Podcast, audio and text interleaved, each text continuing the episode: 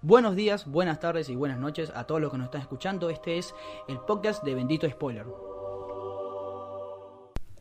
Bienvenidos a un nuevo episodio del podcast de Bendito Spoiler. Mi nombre es José Rey, estoy junto a Cristian Benítez. Hola, buen día. ¿Cómo estás, Cristian? Bien. Eh, segunda temporada, será, no sé. Nunca definimos qué pasó. Hubo un momento en el que No, un mes de no, descanso. ta- tampoco subimos nada, o sea, No. con primera temporada, segunda No, temporada. Es una, es una- una seguidilla de episodios, tampoco tan. No, porque justamente un- unos amigos que fanáticos del podcast, aunque no lo crean, me, me preguntó, ¿qué, ¿qué onda? Que no están subiendo nada, se viene la segunda temporada. Y yo, y no sé si nos renovaron una segunda temporada, no sé, no, no, no me, no me acordé, no, en mi contrato no decía nada eso. Unas, un, agarramos un mes de descanso. Usted se fue a, a la costa, ¿no? Sí, fui a Pinamar y a Villa Gesell a, ¿Y? ¿Lindo? a probar suerte. Bien, A probar suerte.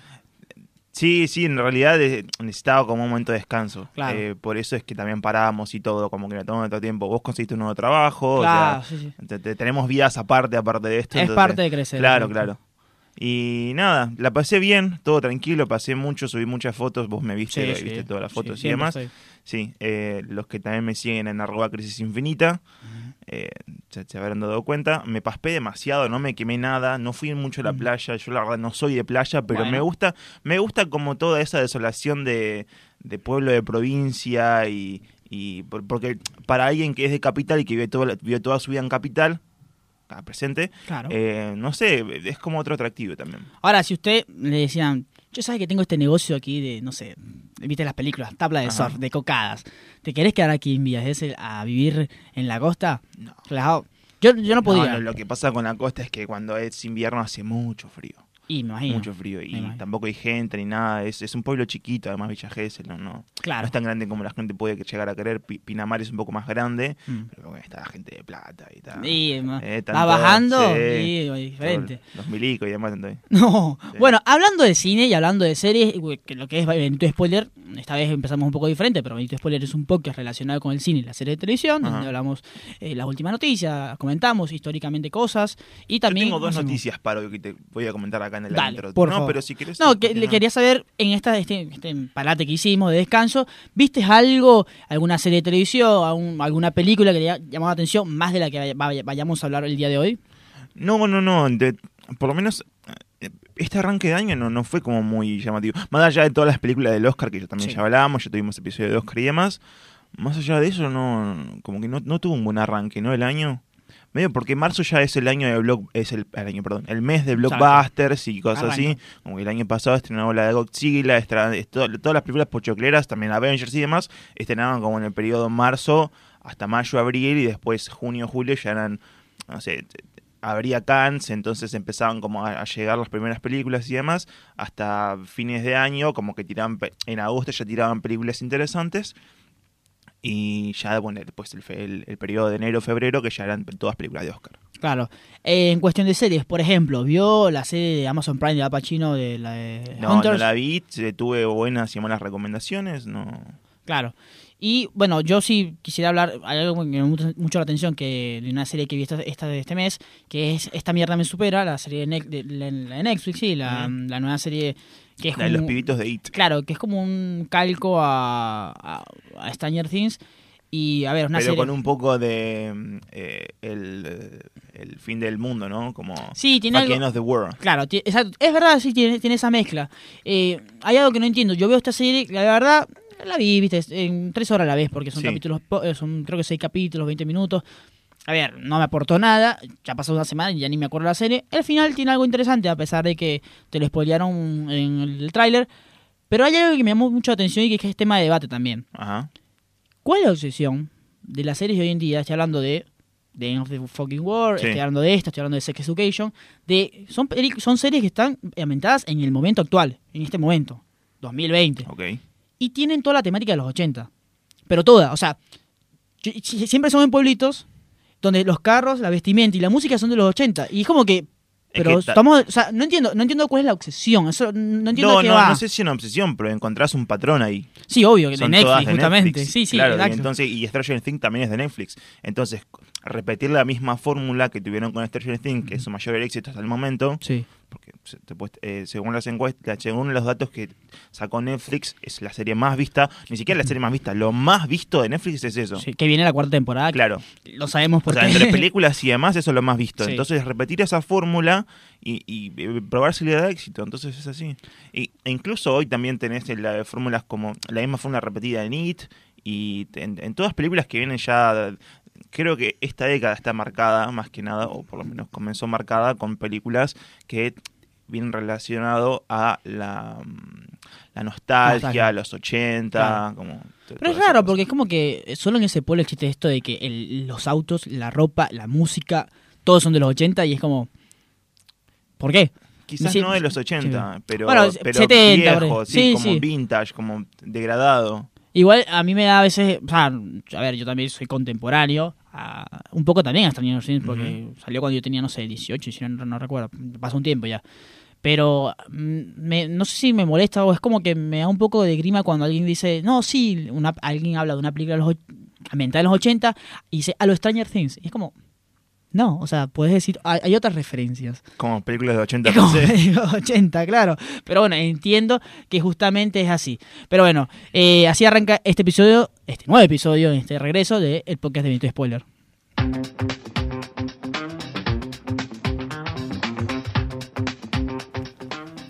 Bueno, volvemos con también con el Santo Grial, que es esta sección en la cual hablamos de lo que nos, lo que nos que canta. nunca más pasó O sea, y ahora vamos a volver. Claro, sí, viste, nosotros somos menos, más- ¿cómo es? somos mm, menos regulares que, no sé, un equipo Banfield, eso que pierde, gana, pierde, gana y nunca, nunca hace nada. Muy con el, el- el periodismo deportivo vos ahora. Sí, no, está- bueno, es otra cosa, es otra etapa de mi vida.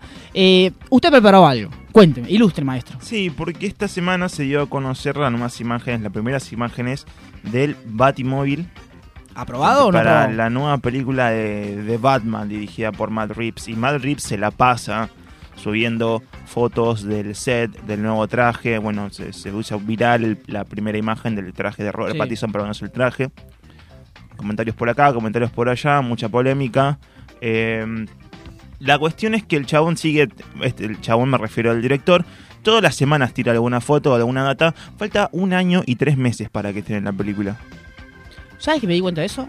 Eh, o sea, pensé que era en, yo en mi ignorancia dije, "Ah, se se estrena en noviembre, una cosa así, viste, que Sí. es una época razonable para estrenar una película de este tipo. No, falta mucho. No, no, no, no, pero falta. Y tipo, ya comenzaron las grabaciones y demás, pero amigo, falta un año y tres meses. Estás tirando toda las- el- la, la carne a la parrilla. Claro, pero no es una Y- fórmula que usaron con el Joker, por ejemplo. Un poco.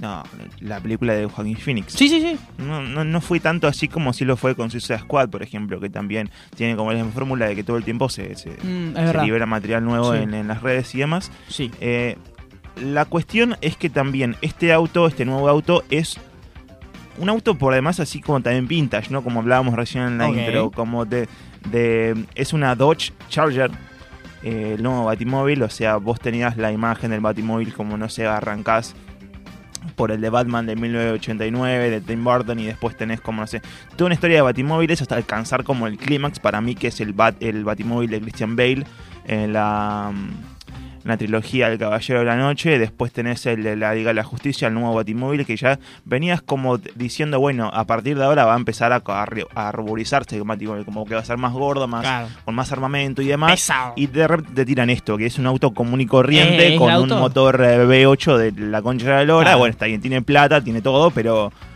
es parece un auto común, como que no no, no, no se, no se vio como... no, no está basado en los cómics, o sí, pregunto. Creo que hay algún- un par de cómics que sí. Mm. Lo que pasa con los cómics es como todos, o sea, ca- cada uno, ca- cada cómic puede tener su caricaturista o su propia línea editorial y demás, y todo el tiempo le dicen, mira, bueno, esta línea editorial, pues la ley de la justicia New New 52 va a tener solo un Batimóvil. Después tenés una historia aparte de Batman que va a tener otro Bat- Batim- Batimóvil. Y Sí. así, entonces todo el tiempo cambian. Así como en las películas, así como en los cómics, así como en todos lados, el Batimóvil, o el traje, el personaje, el- el- los diseños todos pueden cambiar, ¿entendés? Porque son diferentes artistas.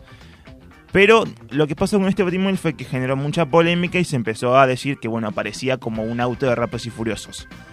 Como te, te- estamos esperando la nueva película de Batman y te presentan como la Dodge Charger de eh, Toreto, ¿no? Entonces, a partir de eso, y hablando ya per se de la lista de, Santo Grial, voy a darte una lista de 10 autos, o los 10 autos, no sé si más famosos, pero sí más reconocidos en la historia del cine, para mí, por, por lo menos en esta lista, que yo reconozco mejor. Exactamente. ¿Cómo va a ser la dinámica? ¿Me los tiras así o...? Yo te voy a decir un par de nombres y vos tenés que decirme de qué, a qué serie pertenecen o a qué película. Bueno, Eh, y menos presión y Mira, necesidad porque hay, hay nombres, hay nombres muy obvios, Sí. como por ejemplo el Batimóvil. Bueno, El Batimóvil eh, representa, te voy a decir el Batimóvil que a mí me gusta, es el de 1989 de Barton, que ya lo descartamos. Pero tenés, por ejemplo, la primera, te voy a decir. No te voy a decir el nombre, te voy a decir el nombre, el modelo del auto, como para que lo Ah, saques. Me re jodiste. Te rejodo, pero cuando sepas, la, re- cuando veas el remate, Sí, te a vas a dar cuenta. Eh, un Cadillac Miller Meteor de 1959. No tenés ni Un Cadillac de meteoro. Sí, no. Cadillac Miller Meteor Ah. 1959. No, boludo, me. No, es un no. auto fúnebre. Eh... Harto... Para ver... Que en la película es conocido como Ecto 1. A ver, me suena. Te voy Los sincero, me- cazafantasmas. Coño. El auto de los cazafantasmas es un Cadillac Miller 1959. Eh, eh, ya saben todos, el que tenía el fantasmita, es un auto fúnebre. Como que la idea estuvo muy buena como para la película, sea una cazafantasma, tenía un... Sí, Es y- lógico. Sí, es lógico. Después te diga, esto ya es demasiado, pero te voy a decir el nombre de, de cómo se llama y cómo se conoce después. O sea, el nombre es Time Machine. Bueno, claro. El de Claro, es como muy obvio. Y Bueno, el, el auto de es el DeLorean DMC-12 de 1981, que se usó en las películas 1, 2 y 3 de Rápido y Furioso. Eh, se usaron, de- para toda la producción, se usaron 6 DeLoreans en total. O sea, eran 6 autos DeLorean que se fueron modificados de esa manera. De, de, disculpa, del Volver al Futuro. Sí, de Volver al Ah, Futuro. porque te es rápido y sí. furioso. Ah, pasa, pasa. Volver al futuro. Eh, te tiro el eh, BW Deluxe 1963. Es un escarabajo. Mil. Eh, ah, bueno, eh, eh, sí. eh, ah, eh. Ajá. ¿Cómo es Ravi? Eh, Ravi. no, Ravi no es. El de carrera, yo sé cuál El de es. carrera, El de Herbie. los. Herbie, la cosa. Herbie, interpretada Ravi. por Lindsay Lohan. Bueno, Ahora, esa fue la primera película Pero de tiene Herbie. varias películas. Claro, eso- a eso iba. No, tiene, por ejemplo, acá tenés 1, 2, 3, 4, 5, 6, 7 películas con Claro. Herbie. La última, la más conocida que tenemos con Lindsay Lohan, del 2005. Ah, El- contemporáneo. Ya saben todos, el auto que tiene vida, el auto simpático. Es como, Exacto. un, es como un Casper de los autos. Exacto. A ver, después tenés el Custom 1989. El, No sacar ni en el pedo. Custom 1989. Sí. 1989. Eh, la película, habla un poquito de la película, por lo menos. No, ya te voy a decir si te digo la película. Es una película que tiene un personaje muy conocido. Es el, es el segundo personaje más conocido de la historia. El primero es Jesús. El segundo es. Y el segundo Batman. Sí. Ah. es Batman y es el Batimóvil de Tim Burton de 1989. Eh, Vamos. nada. Ya sabemos toda la historia de él. Sí. Te voy a tirar el Ford Falcon Interceptor de 1973. Un Falcon. ¿Película? Más o menos. Película desierto, de post-apocalíptico. Ah, Mac Max es. Mad Max, Vamos. Fury Road. No, en la Fury Road no, No, aparece. Fury Road, aparece no. Mad Max el Claro. 79, Mad Max 2 La de y Mel Gibson. The Road Warrior. Sí, las tres películas de Mel Gibson. Te voy a tirar el... Este, capaz lo sacabas, capaz no. Yo lo hacer. Yo cada vez que me lo dicen lo saco al toque. Se llama el Max 5 y el Max 6. Max, icónico, icónico de toda una generación, de que vio, lo vio en dibujitos. Y cuando se ve en la película, la verdad que la pasamos muy bien. Max Acá 5 y Max el- 6. Sí. Eh, pero película, más o menos. Es de un dibujito clásico, creo que era de Hanna Barbera o. No, Eh. eh, ¿Meteoro? Sí, el Max 5. Ah, vamos. El Max 5 y el Max 6 de Meteoro Racer, la película Pero del para- 2008. Disculpa, ¿tiene dos? Sí, el Max 5 es en la, en la película te aparece como el Max 5 de las primeras carreras y el Sí, Max 6 me ¿sabes parece lo- que disculpa. es la parte final de la película, es el auto que gana todo. Pará, ya, disculpa, ¿Meteoro no es un anime? No. Ah, yo, por el otro es día. un dibujito tipo Hanna Barbera. Ah, porque yo vi.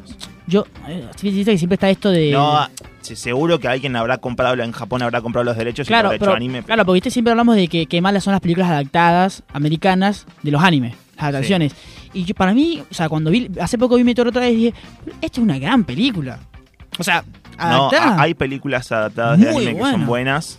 ¿A la Ah. versión americana? No, versión americana capaz que no, pero versión digo. japonesa asiática también. Ah, me imagino, pero eh, esa. Meteoro, yo dije, bro, esta es una muy buena película. No, no, es una muy, buena, película. la- es entretenida, la pasás bien, como El que tiene un propio estilo. claro. Ahora que la vi ya con un Sí. poquito más de conocimiento, el CGI, o sea, la pantalla verde es demasiado, es como que mierda. Sí, es está- muy, tiene colores muy saturados con Pero- el CGI. pero es muy buena. Estaba en la época de. de, Sí, sí. de- De George Lucas, ahí como estaba empezando. No, digo, cuando no se usaba mucho el CGI todavía, como que arrancaba todo. eh, tenés el ejemplo más exagerado Matrix y esta. Eh, Mm. Te voy a tirar el Aston Martin DB5, No, pero para. utilizado en tres películas Trilogía. de un espía. Mis- Misión Imposible. No, no, James Bond, obviamente. James Bond, el auto de James Bond que se fue utilizado tanto en la película Goldfinger de 1964, en el casillo- Casino Royale de 2006 y Skyfall 2012. Skyfall es. Bueno, eh, muy buenos datos. Skyfall es la mejor película de James Bond. no, y también es la mejor canción. La de Adele. Tiene, creo que tiene la mejor es un canción. debate porque o sea, hay demasiadas películas, todas las películas de James Bond tienen como un artista del momento Sí, sí. que le hace un tema. Ahora la nueva película va a tener el tema de Billie Eilish. Disculpa, la- una de las noticias que ibas a dar hoy era eso, lo del... No, no, no. ¿No era eso? Bueno, No, para- eran dos efemérides muy ah, copadas que capaz la tiro después. sí, pero sí. no. El que no escuchó, el que no sabe la noticia, eh, esta nueva película de, de Agente 007, No Time to Die, se va a reprogramar para eh, octubre, si no me equivoco, claro, noviembre. estamos en épocas de coronavirus, entonces están retrasando todos los todo. eventos. Ayer el Festival de Austin A nivel también. mundial. Sí, sí. Eh, Estamos mal, mal. Menos Cannes. Cannes se va a dar. Eh, sí, espero. Seguimos con el siguiente. El Lincoln Futura Concept 1955. Lincoln. Sí. Eh, película, algo. Es el... eh, te digo Adam West. ¿Qué me decís? No, no podés no conocer a Adam West, boludo. No, Estás acá, pará, no, no podés. pará, disculpa. No, no. Adam West es el Batman de la serie. Claro, quiero decir eso. Quería decir Batman, pero ¿qué? ¿Otro Batimóvil? Es otro Batimóvil. Ah, bueno, pero yo Es pensé que ya vamos a pasar la etapa de Batimóvil. sí, pero el primer Batimóvil fue como todo hecho desde cero. Este es el primer auto usado como que- fabricado por la Ford Motor Sí, Company y demás. Eh, fue utilizado desde 1966 a 1968. Mm. Usado por Adam West y Burward, que era el Oh, Robin. está bueno este juego. El que esté escuchando el podcast puede parar, eh, escucharlo entre amigos, parar, a ver quién lo adivina, a ver quién no es tan pelotudo como yo. Y el que gane, bueno. Te voy a tirar Kit. ¿Cómo que aquí? ¿No sabes quién es Kit? No, ¿cómo aquí? ¿Quién? De una serie de 1982 a 1986. El modelo es Pontiac Firebird 1989. No, ni idea. ¿Qué, qué mierda es que? Night Rider conocía la serie en Estados Unidos, acá la conocemos como el auto fantástico. Ok. Una cosa, ¿no ¿Sabés quién es Kit? Como el auto No. impenetrable, el auto que ¿Lo voy a buscar? No, tengo... todo. Es que es un clásico de las series, boludo. Sí. General Lee. No. ¿No sabés de General Lee? No, no, no sé un de auto, auto. es un auto, pero te- no, yo tampoco sé de autos, pero yo sé, pues, si me decís, por ejemplo, el General Lee, yo sé de qué, de qué serie es, de, Bueno, pero eh, háblame un poquito de la película. Voy a dar la foto a ver si la tenés. Tampoco. No. Ay, Dios No. mío. No, no, bueno, no, es un Dodge Charger RTB8M de 1969. Es una serie de. mil- salió en una serie muy famosa de 1979 a 1985. Seis años duró. El General Lee es la de la serie de los Duques de Hazard. Ni idea. ¿De dónde saca tu tema, boludo? No, los Duques de Hazard eran clásicos por los. los En Nick and Knight lo los primos pasaban. Bow y Lou Duke, Nada, pero ni idea. por favor. Mi, mi, mi, a ver, mi educación de series viejas es Nick and Knight, Voy ¿viste? a, voy a tirar muchos autos. eh, Locos Adams. Me, estoy quedando corto con la lista. No, ¿Por qué no me tiras uno de Rápido. Furioso? Ese porque capaz lo sé, lamentablemente, pero capaz ese se lo sé. Ah, no vas a romper. Eh, la máquina del misterio. Bueno, eh, Scooby-Doo. Porque le hablamos antes, pero no tenías idea No de tenía. No me acuerdo el nombre, o sea, no. British Leyland Mini British Leyland Mini 1000 de 1967. No, nada. El auto de Mr. Bean. Bueno, pará. El autito, el autito Tampoco chiquito, así. el autito chiquito para esto no es un medio visual, entonces el autito chiquito Sí, que. Mr. Bean manejaba con un sillón arriba del, del techo y eh, desde, el- desde arriba del techo con un palo que era como un rodillo de, de pintura Mm. manejaba todo el volante y toda la, la demás porque le quedaba chiquito el auto. Eso está en un museo ahora en Gran Bretaña. Eh, después te voy a tirar por último tres autos, Vale. ahora sí de la saga de Rápido y Furioso. Ah, tengo que decir la película. Mm, no, Ah, entonces. vos tenés que decirme... eh, No, yo te voy a tirar los datos porque no vas a estar. Dodge Charger de 1970. y el Toyota Mac 4. No sé, cuando saltan el tren, capaz. Son los dos autos de la Ah, icónica mira. escena cuando saltan el tren. Uno es el, el auto, creo que es naranja, de Ryan, y el otro, el- la, la clásica Dodge de Toreto, que aparece después en la 4 y en la 5. Para los fans de la, de la película, se, se dieron cuenta, yo la verdad, no, ni idea. Y el último es el auto que salta por las torres de Dubai es el Lycan Hypersport, es uno de los autos Ah, sí, sí. más caros de la historia, 3 millones de dólares cuesta. Mira, O costaba en su cambio. momento, hoy está más caro. claro, un cambio. Y en su momento también era el auto más rápido del mundo, ahora lo, lo superó el Bugatti Veyron Faster. sabe mucho de autos. Yo no sé No, ni. estuve investigando, yo- yo hice, no- hice yo- mi trabajo, ¿sabes? Yo no sé ni, ni ponerle la cadena a la bicicleta, así que no, tampoco es que robaron, hay el otro mundo. Bueno, este fue eh, el examen que obviamente no aprobé de los carros más, eh, los autos Icónicos más de la icónicos. historia del cine y las series.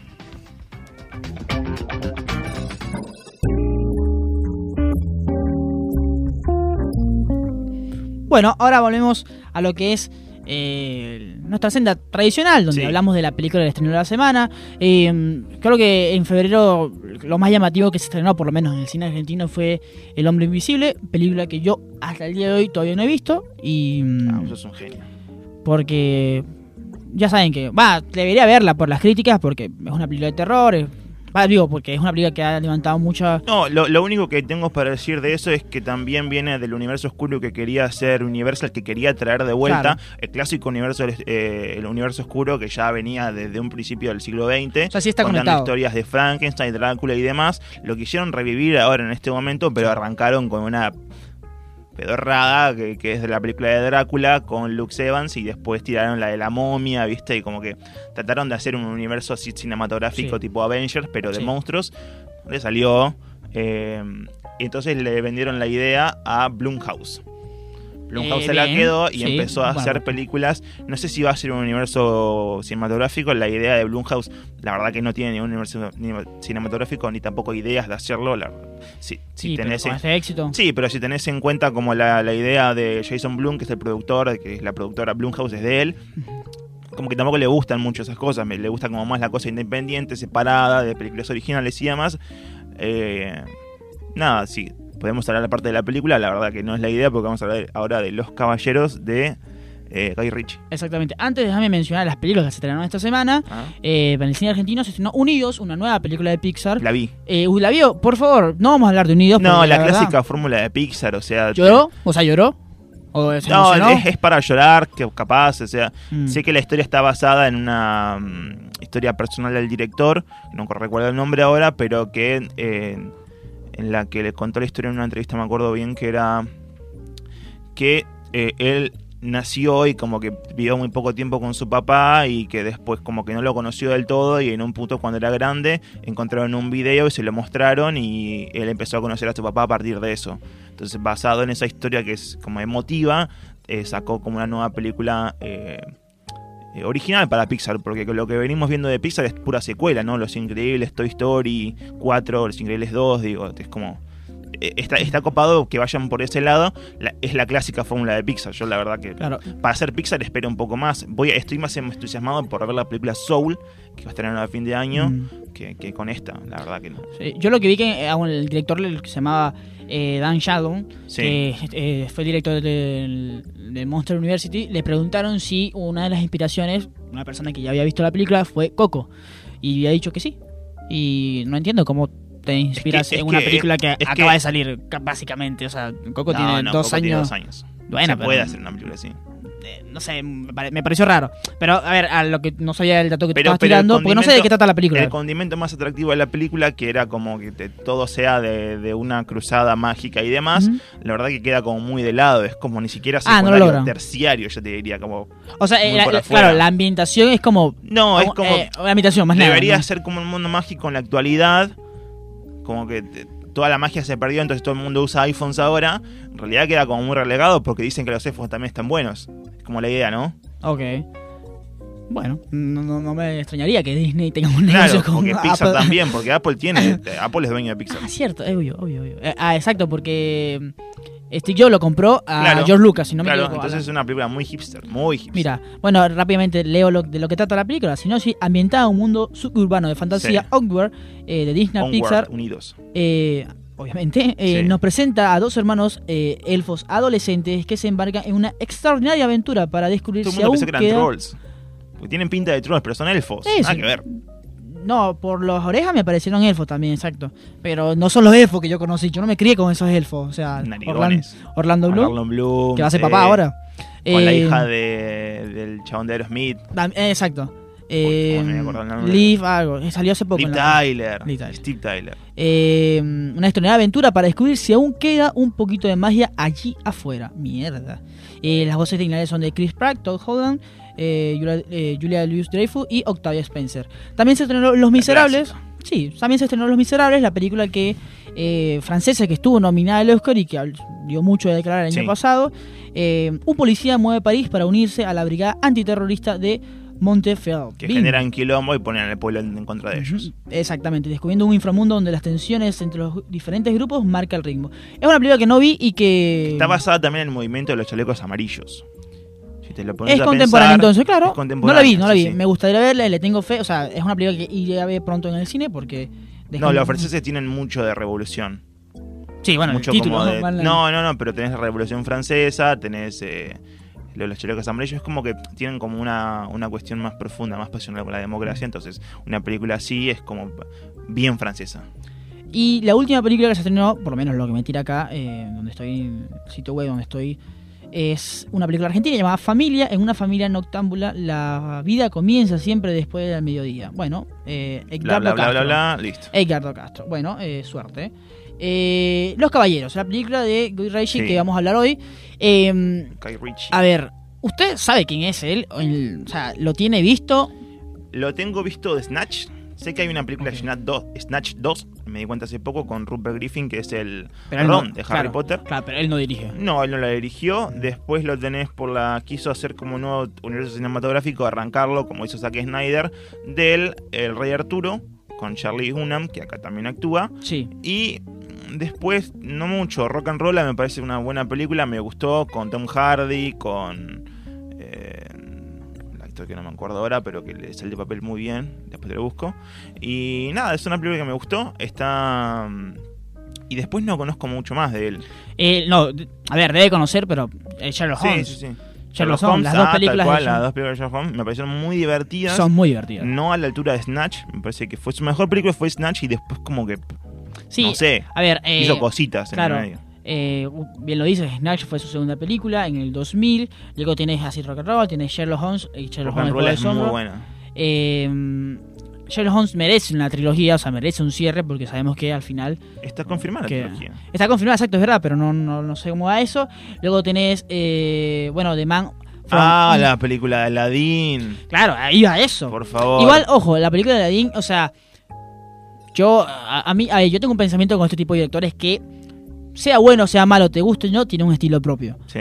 Cuando Disney, Pixar, lo que sea, va, Disney, mejor dicho, eh, una conversión tan grande viene y te da una- un proyecto como Aladdin, los tipos para mí lo hacen por guita, o sea, no, no, o sea, no, no hay otro, o sea, no hay para mí, Sí, boludo. no hay, o sea, pero, no- pero literal, o sea, no hay un interés cinematográfico ni que iba, no, el tipo se siente ahí como, chicos, mira, a ver, hagamos como hicimos en tal película, no, no se puede hacer, se tiene que ser así. Bueno, como quieran, yo pongo la cámara, dale, Pongo pon- la imagen, pongo el nombre al principio y listo. ya está. A ver, Aladdin eh, es un- fue un desastre, es una película que es muy mala. O sea, pero tampoco. Al pibe, al pibe que lo pintaron de negro.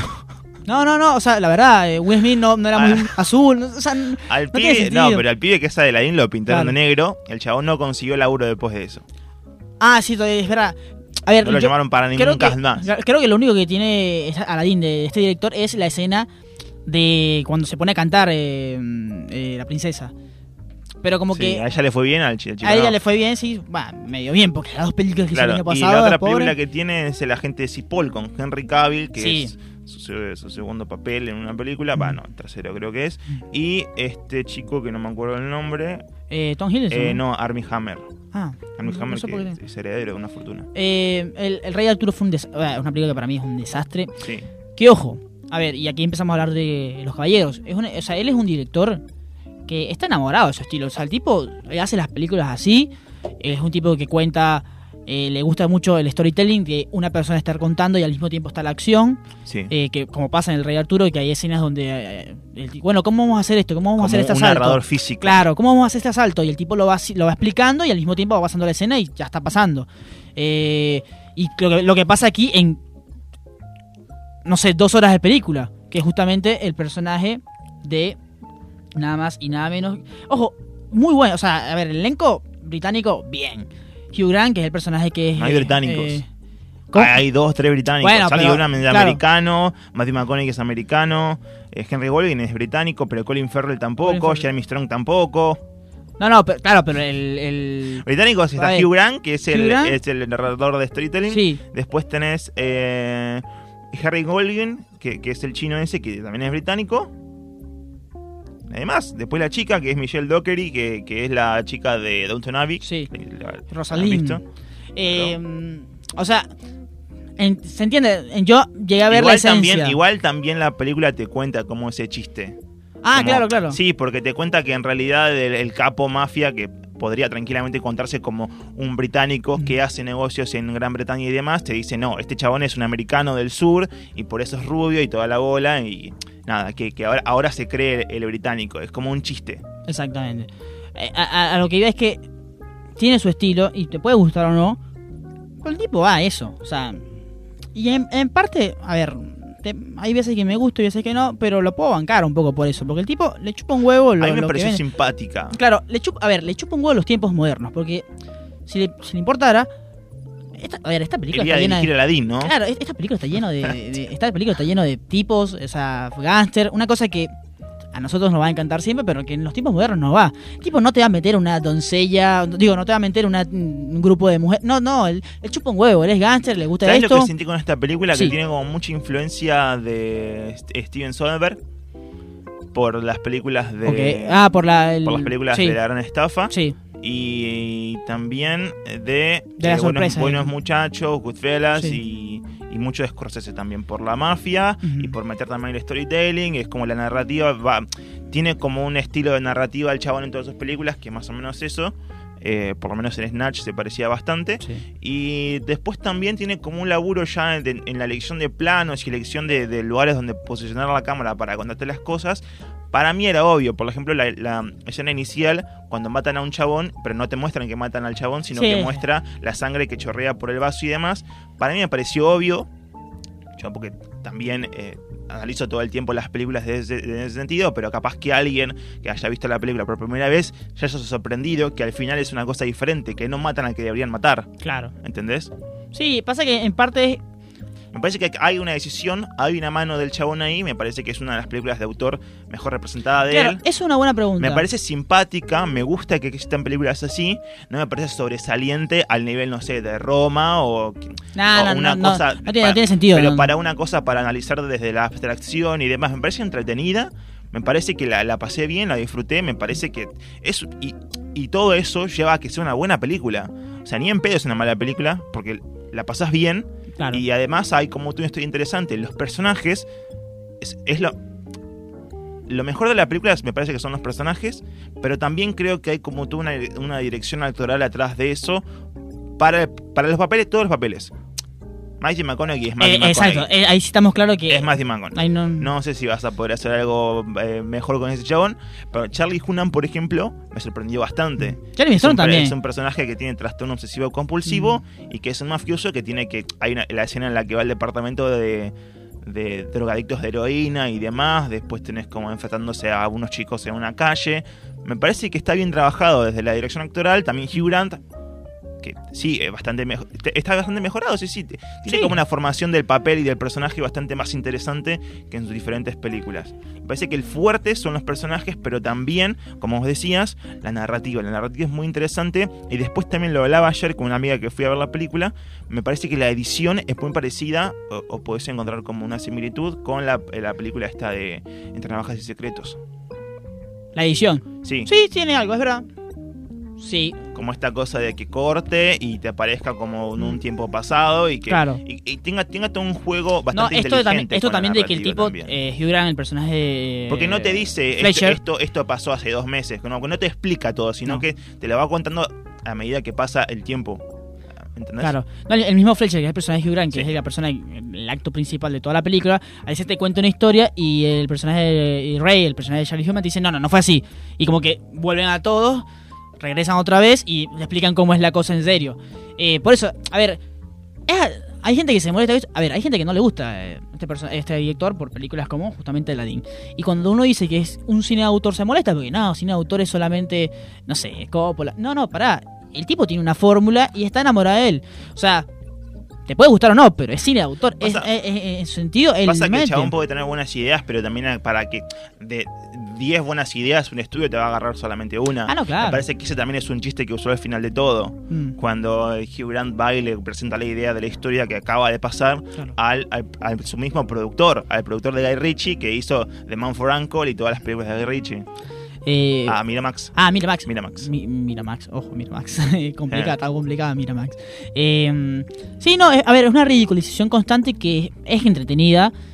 Es que no lo sentís como Ojo, una parodia, claro, porque no. es una película en serio que al final tiene como unos dijes de comedia paro- parodial que están interesantes. O sea, a ver, yo creo, que- creo que hay que ser claro, no estamos diciendo que es la gran película, pero es una película que te sienta en el cine, es entretenida, tiene esta gran dificultad que es justamente, a ver, es muy difícil captar la atención del público por, por mucho tiempo. Y estamos hablando de una película que tiene una hora y media de Hugh Grant contando cosas que al mismo tiempo pasan historias, pero es él contando, contando, contando. La presentación es larga, son como 10 minutos de Hugh Grant hablando, hablando, hablando hasta que pone de acuerdo a... eh, Me a parece que también tiene como una elección de música ahí. Sí, Una- porque la, la escena de Hugh Grant con Charlie Hunnam arranca con un tema y Sí. termina con el mismo tema. Me parece que en el medio tiene como unas cosas más de acción. Creo que también coincidiendo con eso hay una línea de Hugh Grant que le dice, claro, como que le cuentan historia aparte, paralela, y, el y Charlie Hunnam dice que no están así, pero Hugh Grant le dice, y bueno, la, la película tiene que tener algo de acción, ¿no? Claro, claro. Como que tiene ese dije No, también. por eso, entiende, entiende mucho lo cinematográfico, por más que a Hugh Sí. Grant no le haya gustado la conversación, que es una me locura. parece que también me parece que está muy de más y, y muy de, como hizo Tarantino con Once Upon a in Hollywood de presentar sacarla y presentarla sobre la mesa de decir todo lo, lo- lo que sabes de cine de cine de 35 milímetros Es que llega un punto y- que la película parece que está filmada en... en 35 Claro, exacto, o sea, el- Sí. maneja eso. Son son gustos que sea él porque Sí, tiene una carrera que es así, o sea, el tipo lo puede hacer. por eso ¿no? digo por eso como No, no hay problema. eh, muy, muy de grandilocuencia y de, de- de soberbia, me parece, del Claro. chabón. Que se dé el gusto, está bien, porque además está buena y es entretenida. Nos da una historia aparte que también es muy buena de los mafiosos y demás. Tiene como muchos giros, está interesante. O sea, Ojo, no- una historia no contada, porque generalmente, yo, hasta, yo a ver, no me metí todavía, no he entrado todavía en el negocio del narcotráfico, sí. pero eh, yo no es muy interesante. Es muy interesante y al mismo tiempo, o sea, yo nunca había visto a alguien que quería retirarse, tipo, voy a vender todas mis mi granjas. Eh, no, o sea, eso nunca pasa en los narcotraficantes, eh, o preso o muerto, no es que, o bueno, se jubilan, pero no es que venden y dejan salir del negocio. Acá lo intentó hacer con el personaje de Jeremy Strong, que, de una manera muy elegante encima. claro, exacto. eh, Es no, muy eh, elegante el guion. a ver, la manera, que es algo que mm, yo tengo el problema con, que tengo problema con muchas series hasta latinas sobre el narcotráfico. No te explican realmente cómo funciona la cosa. Y acá el tipo te explica, mira, tengo granja, hay unos duques que necesitan Sí. plata porque no tienen plata porque el impuesto, ¿cómo es? El, sí, el- Cada vez que muere alguien, vos Claro. heredás algo de, de- si sos un, un sangre azul de, de Gran Bretaña, heredás eso, pero te- el, Estado te quita la mitad. Y luego también cómo entrelazar historias. O sea, el personaje de Colin Farrell, que es el, coach, con su, Sí. su equipo. Que Sí. es una de las series, es una de las escenas que donde más me cagué de risa. O sea, Los la- personajes son hermosos. O sea, eh, claro, el, ¿de, dónde- de dónde sale? Eso de dónde sale, no tiene nada que ver con el narcotráfico. Y el tipo, de alguna manera, digo, che, necesitamos a alguien que haga quilombo. Alguien de barrio. Necesitamos- yo quiero un videoclip en esta película. ¿Cómo hago un videoclip? Yo quiero que en esta película haya una serie de videoclip. Entonces están unos negros que, wow, wow, que- ridiculísimos. Claro, o sea, son que. youtubers que además son unos criminales que además son karate- karatecas y toda mierda. Sí. No, no, eh, o sea, eh, son cosas creativas que también pasan justamente entre el secreto de Navaja que tú dices, che, acá hay un guionista, o sea, de alguna manera salió esto y la contaron bien, que te puede gustar o no. Para mí fue muy, eh, fue entretenida, o sea, no, no salí explotado, pero es, para mí, A mí me gustó mucho. yo la banco. O sea, yo este tipo de cosas sí, sí, la banco. Es que es eso, es que es eso porque más allá de que te guste o no como excelencias, nosotros somos muy quisquillosos y muy, como muy exigentes, pero que existan películas así está, está buenísimo. Claro, Que sea cine real. O sea, Y, no vi unidos. No, y po- por, último, La- por la- último quería decir sobre esta película es que también reivindica el papel de la mujer para todos los que se quejaron de que en The Irishman no, no se reivindica el papel de la mujer. Acá sí, el personaje de la esposa Mm. es la, es la que le da el permiso al hombre para que haga las cosas. Porque el chabón no puede hacer nada, Claro. que es el, el capo ma- eh, mafia, que Matthew McConaughey, Sí. no puede hacer nada sin la esposa. Es verdad, Entonces todo lo que le dice la esposa, el chabón lo hace. es verdad. Es la única debilidad. Y ella es un personaje bastante fuerte porque tiene un local lleno de mujeres en el cual le dice, este local no lo puede dirigir un hombre porque el hombre es un tarado y pues las mujeres hacen todo el laburo. Sí, entiende bien. El tipo, de alguna manera, por lo menos en los póster, Sí. era fácil confundirse de Kingsman, de Kingsman con esta película. Sí. O sea, eh, la presentación es muy a lo Peaky Blinders, a pesar de que yo no soy muy fan de Peaky Blinders. Eh, o sea, el tipo entiende entiende un poco lo- las cosas actuales, pero también le chupa un huevo porque él lo hace desde su manera y desde su punto de vista. Y por eso el cine de autor, por lo menos eh, el intento o el- los estilos que, na- que se, el cual está enamorado, nosotros acá en este podcast vamos a bancar siempre.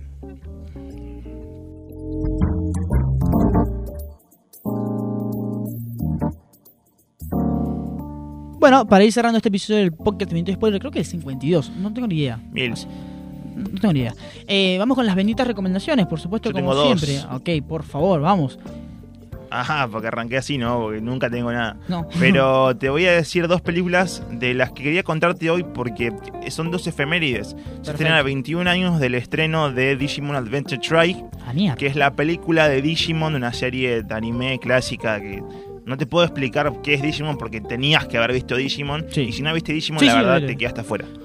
Eh, nada, un grupo de jóvenes, de niños de 10 años que viajan a un mundo digital, se encuentran con unos monstruitos. Los monstruitos resulta que tienen unos, unos dispositivos, unos tamagotchi en el bolsillo, que a través de eso los monstruitos se transforman en monstruotes y tienen peleas épicas tipo Godzilla y demás. Eh, la película se estrenó en 19- en 1999.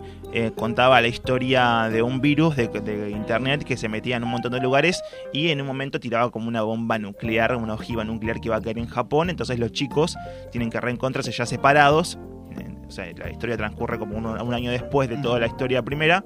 Ya separados, tienen que reencontrarse de vuelta a través de internet porque están todos separados. Tienen que conectarse en, una, en un internet del 90 que es cualquier cosa. Entonces, ponerle que uno tiene la computadora de su abuela, tiene que ir a un ciber porque no, no tiene internet. Entonces, eh, tienen que mm, encontrarse para derribar a este virus. Y la otra película, voy a traer otra efeméride que ganó el Oscar el 7 de marzo del 2010 también, la película El secreto de sus ojos. Muy bien. Una de mis películas favoritas de toda la, La historia. de Campanella, que está, eh, creo que basada también en el mismo libro de- de- de- del mismo título y demás. eh, película de Darín, película de Franchella. eh, cuando Franchella empezó a hacer películas serias y demás. Nada, ya todo el mundo también conoce la película. Es de. de- te cuenta la trágica historia, creo que del. El golpe militar 76, las desapariciones, tiene como es un policial, o sea, es interesante para que puedan verla. Se cumplieron 10 años de que ganó el Oscar. Muy bien. Eh, por mi parte voy a recomendar eh, una serie que volvió, que está en su quinta temporada, que es Better Call Saul. Volvió, ya tiene tres episodios en Netflix. Es La mejor serie la mejor serie, o sea, todas. es la mejor serie que se está haciendo en este momento. Eh, ver, Mejor que Breaking Bad. es, tiene, sí, se nota que Tiene, maduró. tiene otro ritmo. Sí, tiene otro ritmo. Pasa que Breaking Bad tiene esto de que, bueno, al, haber drogas siempre es más interesante. Es que acá también hay drogas, Pero pero, me parece acá- que tiene como otro. Sabe manejar muy bien el contraste con los personajes de Kim. Y. Sí. Es el ¿Quién es el personaje más importante de la serie? Para Sí. mí? Es el que define todo. sí. Y esta tercera temporada empezó y... Por lo menos en esta temporada sí. Sí, Porque al principio era un cuatro de palo. Claro, eh, y por lo menos esta- van tres capítulos. La verdad, Breaking Bad, la serie de... No sé, de estos últimos cinco años tranquilamente. La serie que... Dijiste Breaking Bad. Better Call Ah. Saul. Bueno, es, es que la veo como mismo, siempre. Bueno, yo, empecé- yo intenté ver primero Better Call Saul que Breaking Bad. Idiota, idiota. Bueno, este Ah, fue eh, el episodio del podcast de Spoiler. Mi nombre fue... eh, fue mi nombre Fue. es José Reyes. pero Y ahora es. y ahora es... eh, Mi nombre Saul es Goodman, Cristian eh, Benítez, arroba Crisis Infinita. Claro, arroba- Jorge Radio Ok, arroba Bendito Spoiler, arroba Trending Topic. Exactamente. Nunca saludamos, a o sea, siempre lo hacemos, pero hoy, bueno, por el inicio no lo hicimos. Eh, estamos grabando en instalaciones de Trendy Topic. Sí, Eh, un saludo a nuestro operador que es nuevo, que... patrocina Speed. eh, no, bueno, ojalá. Eh, así que nos vemos. Chao, chao. chau, chau.